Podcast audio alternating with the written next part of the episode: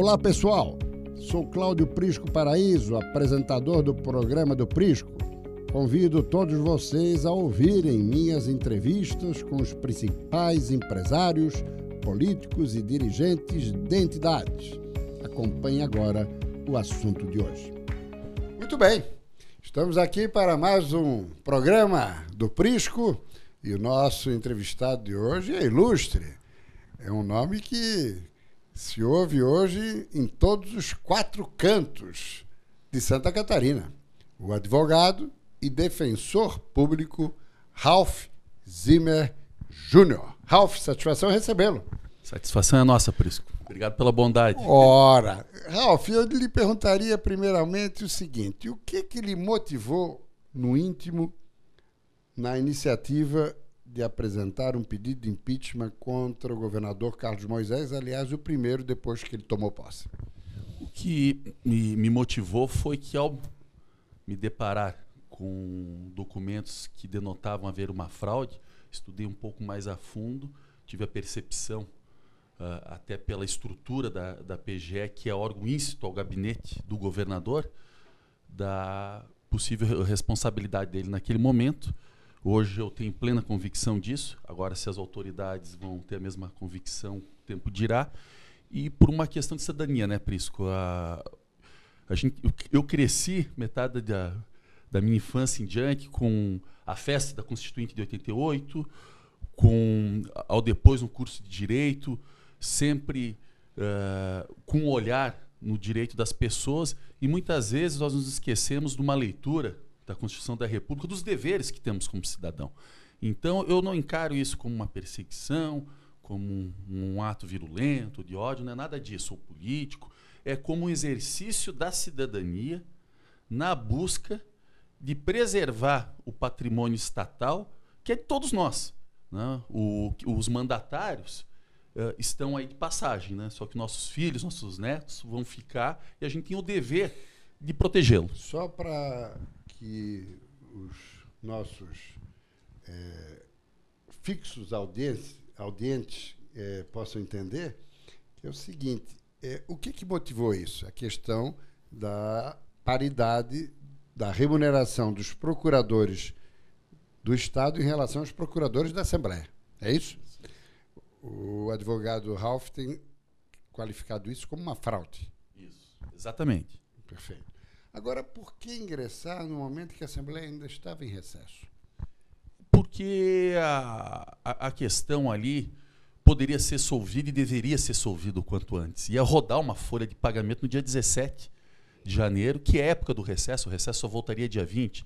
Eu entrei com o pedido no dia 13, uh, ah, acrescentei regularização documental no dia 14, saiu intimação no dia 15. No meu íntimo, por isso, que eu sempre pensei, não tenho acesso a esse governo também, não faço a mínima questão de ter, eu pensei que uma vez intimado, o governo, tal qual foi no dia 15, ato contínuo para se preservar, teria de cautela, cautelarmente suspendido a folha uh, daquele mês e ido discutir Ali... a juridicidade. Aliás, essa era a expectativa generalizada. E com isso eu estaria a evitar um dano ao erário. Não poderia esperar rodar a folha. Né? O que, que ocorre? Para minha surpresa, uh, tanto a vice-governadora, que era governadora em exercício naquele Exato. período, até o dia 20, e ao depois o governador, quando retornam, porque eles vão apresentar a defesa lá no dia 27, não suspendem a folha de pagamento. Em campo, se antes a defesa era que não havia assinatura, que eu entendo que também não precisaria haver, porque é da estrutura do gabinete, a PGE, uh, eh, eles encampam um ato, porque eles vêm e dizem, não, isso aqui está certo e pago novamente. Gerando um dano, Prisco, porque quem está na ponta, isso é bom que se diga, não são todos os procuradores responsáveis.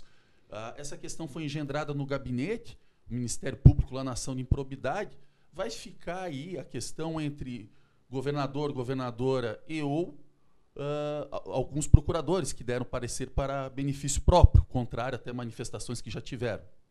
Então, resumindo, a, a, minha atuação ainda no recesso foi para evitar que o dano ao erário se perpetrasse e se perpetrou. Perfeito. Agora, é, o Estado foi citado, no caso, o próprio governador, que apresentou a sua defesa. E aí, Ralph Zimmer Jr. entrou com um aditamento isso. Perfeito. Só que nesse aditamento não houve citação Não. do Estado.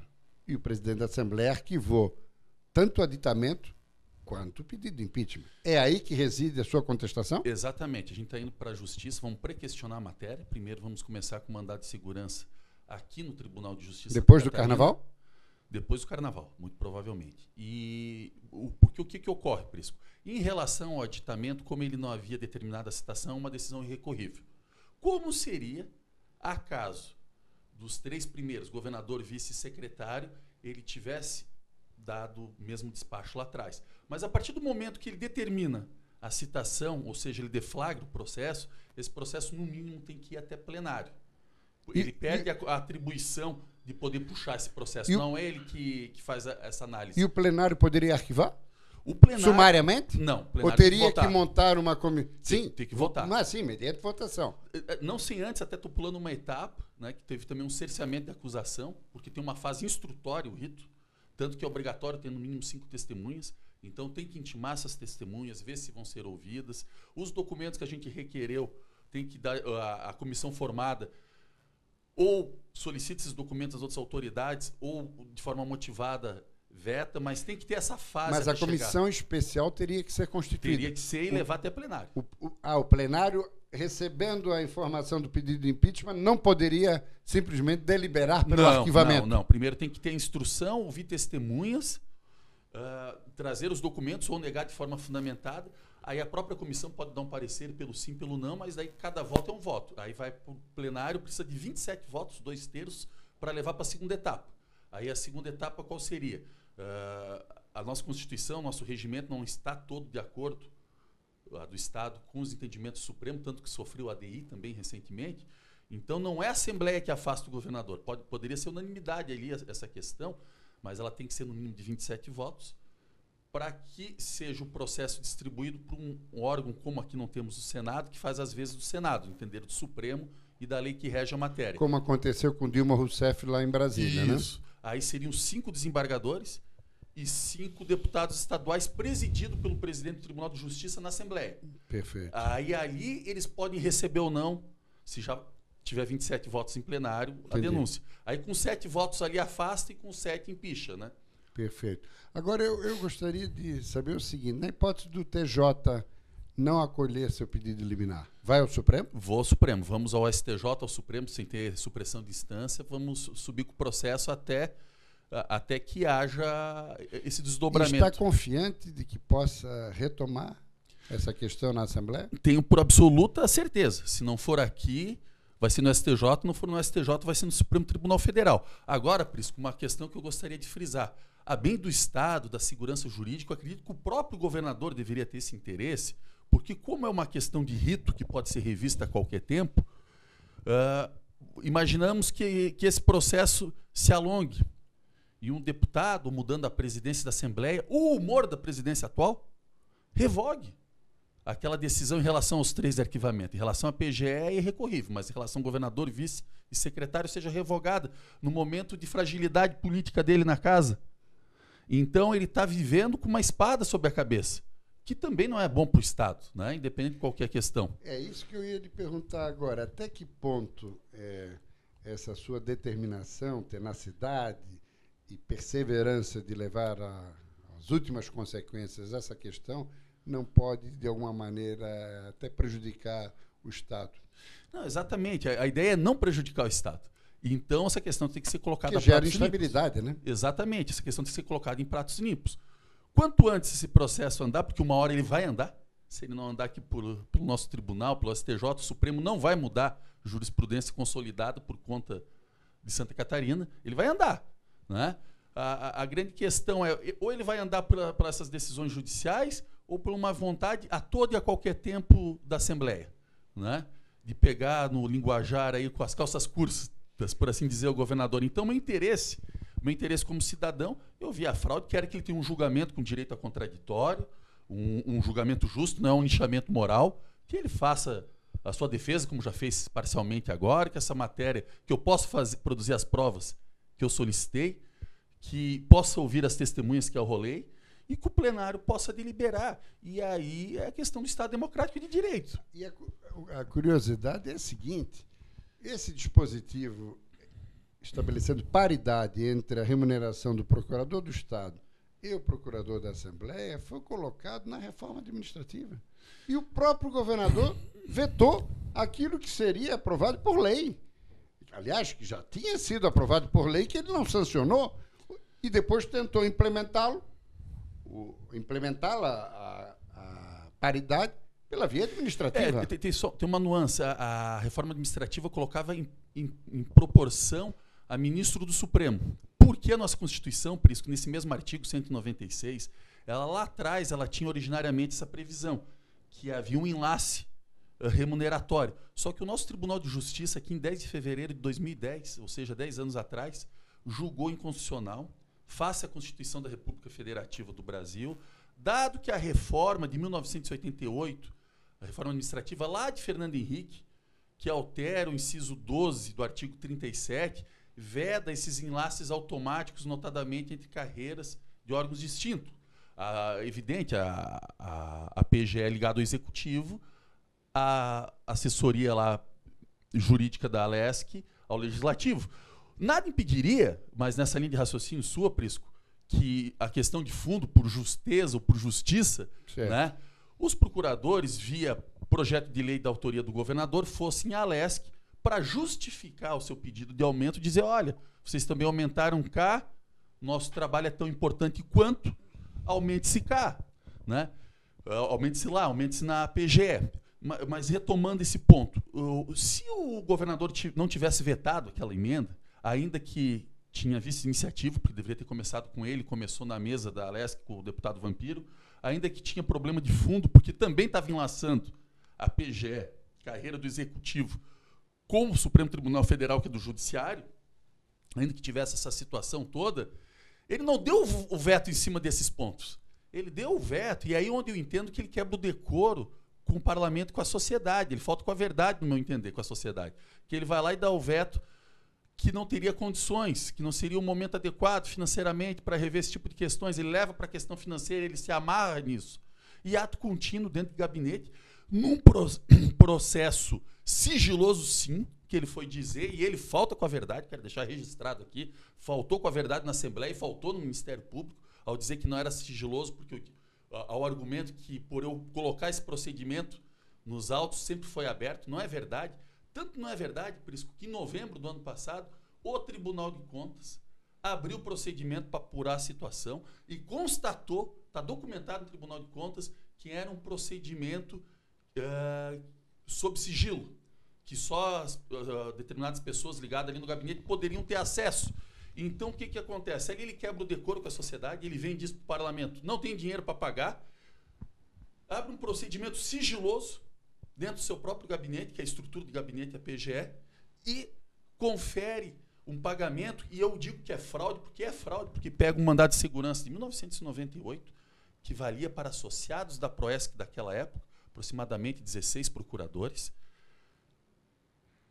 passa uma ponte por cima da declaração de inconstitucionalidade que o Tribunal de Justiça deu em 2010, mentem novamente dizendo que sempre foi cumprido para todos, não é verdade, porque se fosse cumprido para todos, procurador lá que fez o mandato de segurança em 2008, 2010, não teria chegado a uma decisão de mérito? Mas ele pode ter sido ludibriado pela Procuradora-Geral do Estado. Ele poderia ter é, é, esse argumento, por isso, é, essas questões de omissões uh, são as ações que revelam né, esse paradoxo. Uh, vamos lá. Quando ele, em Estado, se ele suspende o pagamento, né, cria uma sindicância para apurar a responsabilidade, afasta então, procurador e secretário, porque quem manda para a Folha não é a procuradora, é o secretário Tasca que mandou para a Folha, ele afasta essas pessoas, suspende o ato, ele poderia ter a narrativa, que daí teria uma coerência o discurso, de traição. Agora, não foi isso que aconteceu. Ele, embora não tenha assinado o ato lá atrás, ele teve aproximadamente 15 dias para produzir a defesa.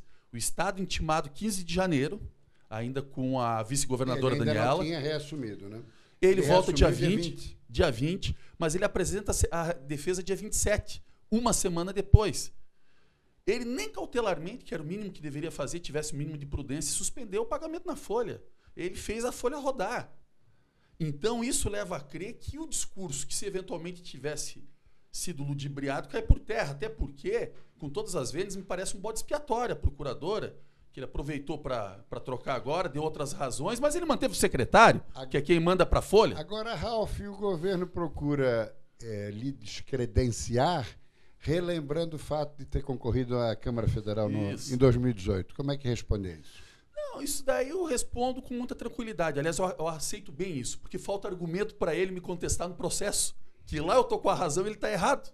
Então ele ataca a minha pessoa, mas depois ele pode achar ruim meu cabelo, minha eu altura, nem, minha nem, barriga. Nem me referia ao né? governador, mas, enfim, o representantes staff. do governo utilizam-se desse argumento. Né? Agora, né? Prisco, eu... foi uma experiência político-partidária de candidatura que eu tive. Eu vivo no meio político desde os oito anos de idade. Tive um tio deputado suplente aqui, que hoje é médico psiquiatra. Aliás, gostaria aqui de fazer uma referência ao nosso querido amigo Alain Índio Serrano. Exatamente. Aliás, foi um belíssimo deputado.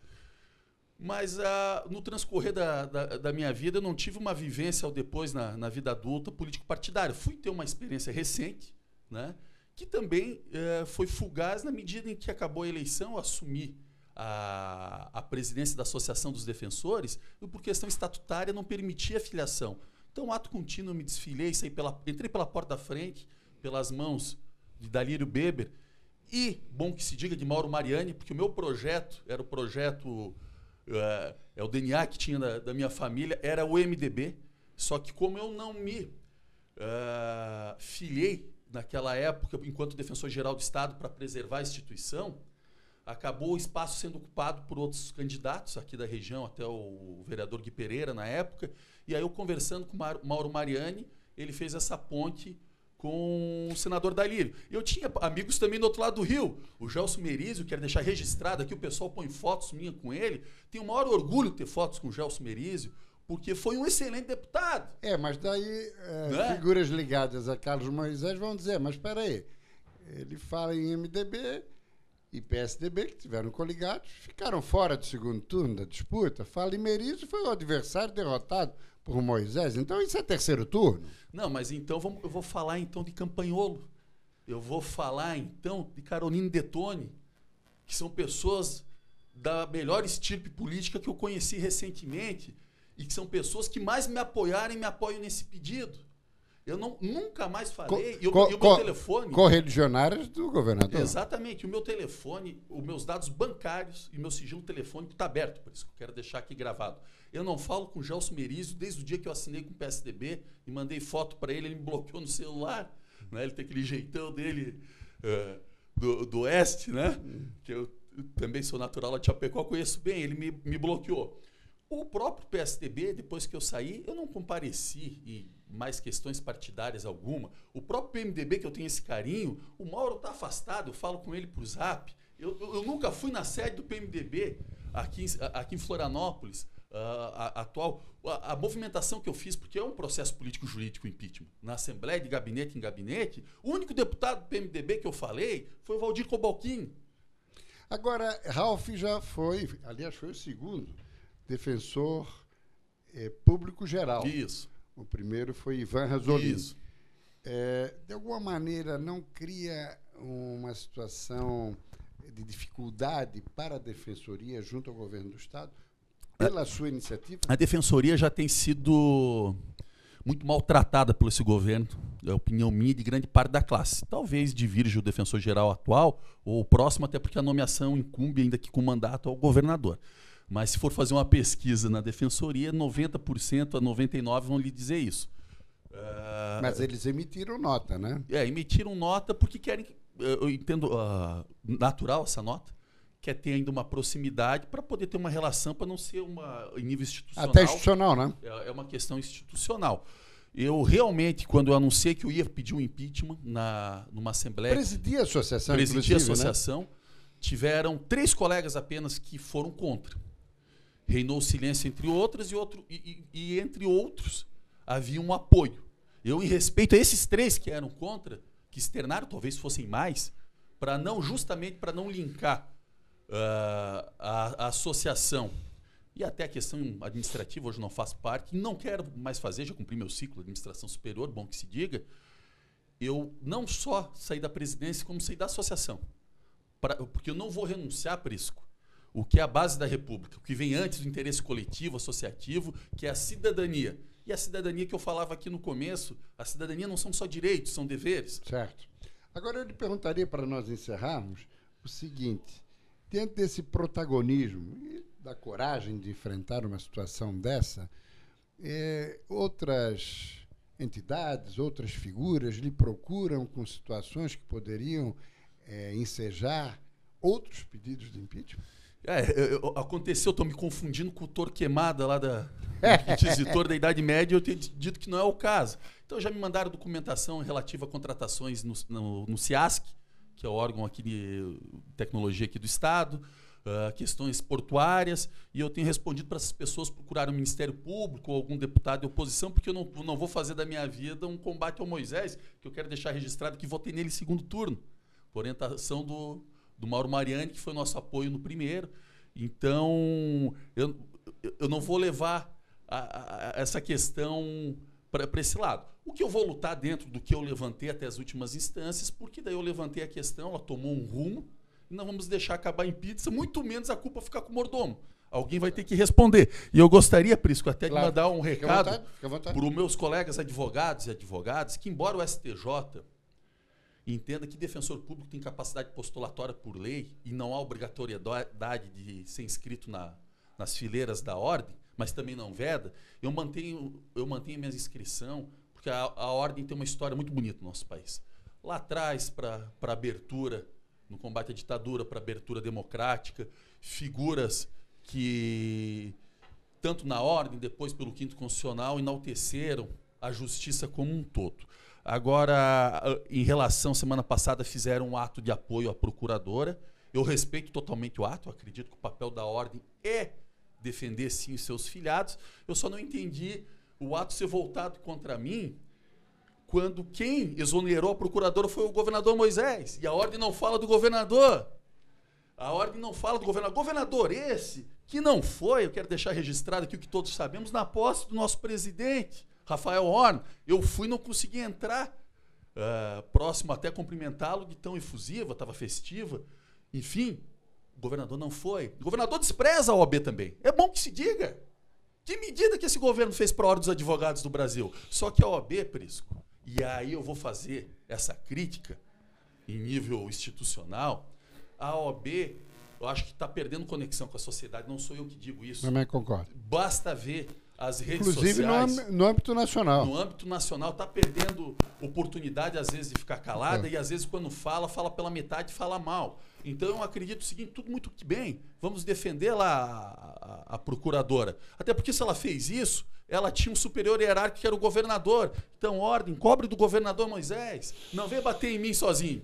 Vamos lá falar com o governador. Não tem absolutamente nada contra a ordem.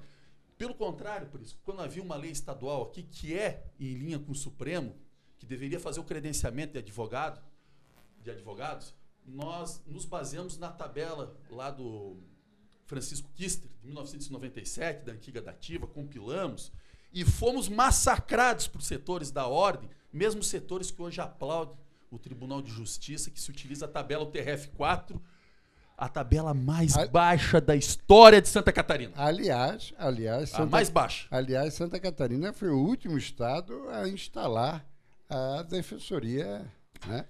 É, foi o último, pública, né? Foi o último estado e a gente admite que não tem como chegar em todos os lugares e precisa ainda da figura do dativo. Uhum. Mas não com essa remuneração, Prisco, que o Tribunal de Justiça, com uma lei que eu entendo que é inconstitucional, por vice-iniciativa, está há dois anos com uma tabela abaixo daqui nós tínhamos que Francisco Kister tinha. Essa briga, ordem, vocês têm que comprar. E não vim bater em mim que vocês não vão. Não, primeiro, não vão me parar e nem me calar. Né? E segundo, não vão ganhar nada com isso. Um grande abraço. Agora, só para encerrar, só para encerrar, poderá buscar alguma projeção política para o futuro?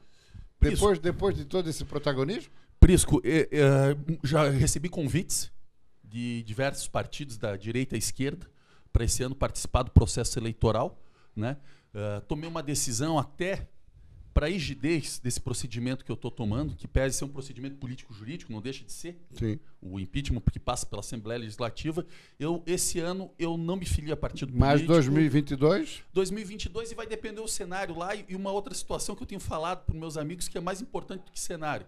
Vai depender da minha esposa e dos meus filhos, né? Que é eles que mandam lá em casa. Perfeito. Se comandaram muito na última, vamos ver o que, que eles me guardam para 2022. Ralph Zimmer Júnior, muito grato pela sua presença.